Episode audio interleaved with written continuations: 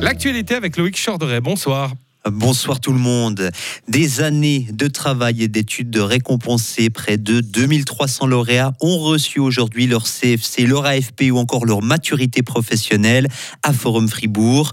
Le taux de réussite se monte à plus de 90% cette année. Il est même supérieur pour les maturités professionnelles et les AFP. Alors comment expliquer une telle réussite? On a posé la question à Christophe Nidègre, chef du service de la formation professionnelle du canton de Fribourg je pense qu'on a l'avantage quand même d'être dans un canton euh, qui est pas trop grand, qui est quand même un petit peu euh, campagnard, mais dans le bon sens du terme, où euh, les gens se connaissent, où les entreprises formatrices ont envie que leurs apprentis réussissent, mettent tout en œuvre pour réussir, les écoles professionnelles également. je pense que c'est tout ce microcosme fribourgeois qui fait qu'on a à cœur que les jeunes réussissent. Et parmi les CFC les plus représentés cette année, nous retrouvons celui d'employés de commerce, d'assistants en soins et santé communautaire, ainsi que celui de gestionnaire du commerce de détail.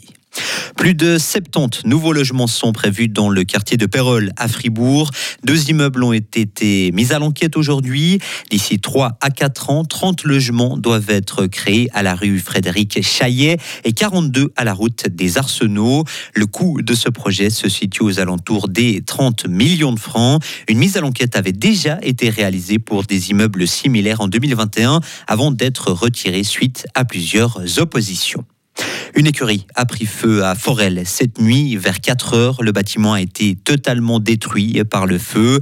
La cinquantaine d'animaux présents dans l'étable ont pu être évacués, mais une vache blessée a dû être euthanasiée.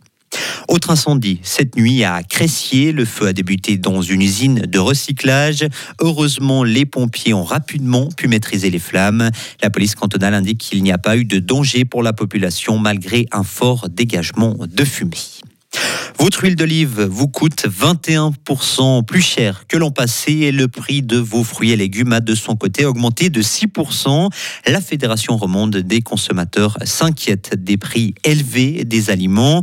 Elle craint que les ménages doivent renoncer à une nourriture saine et de qualité pour faire des économies. Et pour le professeur d'économie Sergio Rossi, ces prix élevés sont aussi dus au peu de concurrence qui règne aujourd'hui en Suisse et aux grandes enseignes qui ont augmenté leur marge sur certains produits sans justification économique, selon lui. Vous partez en vacances en Italie demain en avion, et eh bien sachez que votre vol pourrait être supprimé en raison d'une grève du personnel dans la péninsule. Suisse annonce aujourd'hui la suppression de 20 vols pour Milan, Venise, Florence, Rome ou encore Naples et près de 2000 personnes sont concernées. Et si vous partiez à pied en voyage guidé par des coquillages Il y a un mois, la ville de Fribourg a inauguré un nouveau balisage du chemin de Saint-Jacques de Compostelle. 35 nouvelles plaques ont été posées entre le pont de Berne et la rue de Remont. Elles sont en bronze et sont toutes décorées de la classique coquille Saint-Jacques. Elles remplacent donc les anciennes plaques bleues. On pourrait y voir une simple remise à neuf, mais ce nouveau marquage du chemin de Compostelle a un sens bien particulier. Béatrice Béguin présidente de l'association des Amis du chemin de Saint-Jacques suisse, est à l'origine de la démarche. Elle nous en explique les raisons. Disons, ce sera plus facile pour les pèlerines et les pèlerins de se, diriger. Et puis, je dirais que ça marque aussi euh, du renouveau. Hein. Euh, on voit que maintenant, sur le chemin de Saint-Jacques, euh, il n'y a plus seulement des croyants, mais il y a aussi des gens qui sont plutôt dans une, dans une démarche intérieure, qui cherchent à, se, à, se, retrouver. Les modes de pèleriné sont différents. Avant, on partait pour trois mois. maintenant, on part plus facilement pour une semaine, deux semaines, trois semaines. Et puis, on continue là où on s'était arrêté l'année suivante ou à une autre saison et puis ce nouveau balisage, euh, c'est aussi un signe de renouveau justement. Pour les nouveaux pèlerins, c'est une manière très agréable de se, de se diriger dans Fribourg. Et sachez que Fribourg est l'une des premières villes à posséder ces nouvelles plaquettes. En cyclisme, Michal Kiatowski a remporté la 13e étape du Tour de France au sommet du Grand Colombier. Le Polonais qui faisait partie de l'échappée est parti seul à 11 km de l'arrivée pour s'imposer. Les favoris à la victoire finale ont profité des derniers mètres de l'ascension pour s'expliquer. Tadej Pogacar a attaqué et Jonas Vingegaard n'a pas pu suivre.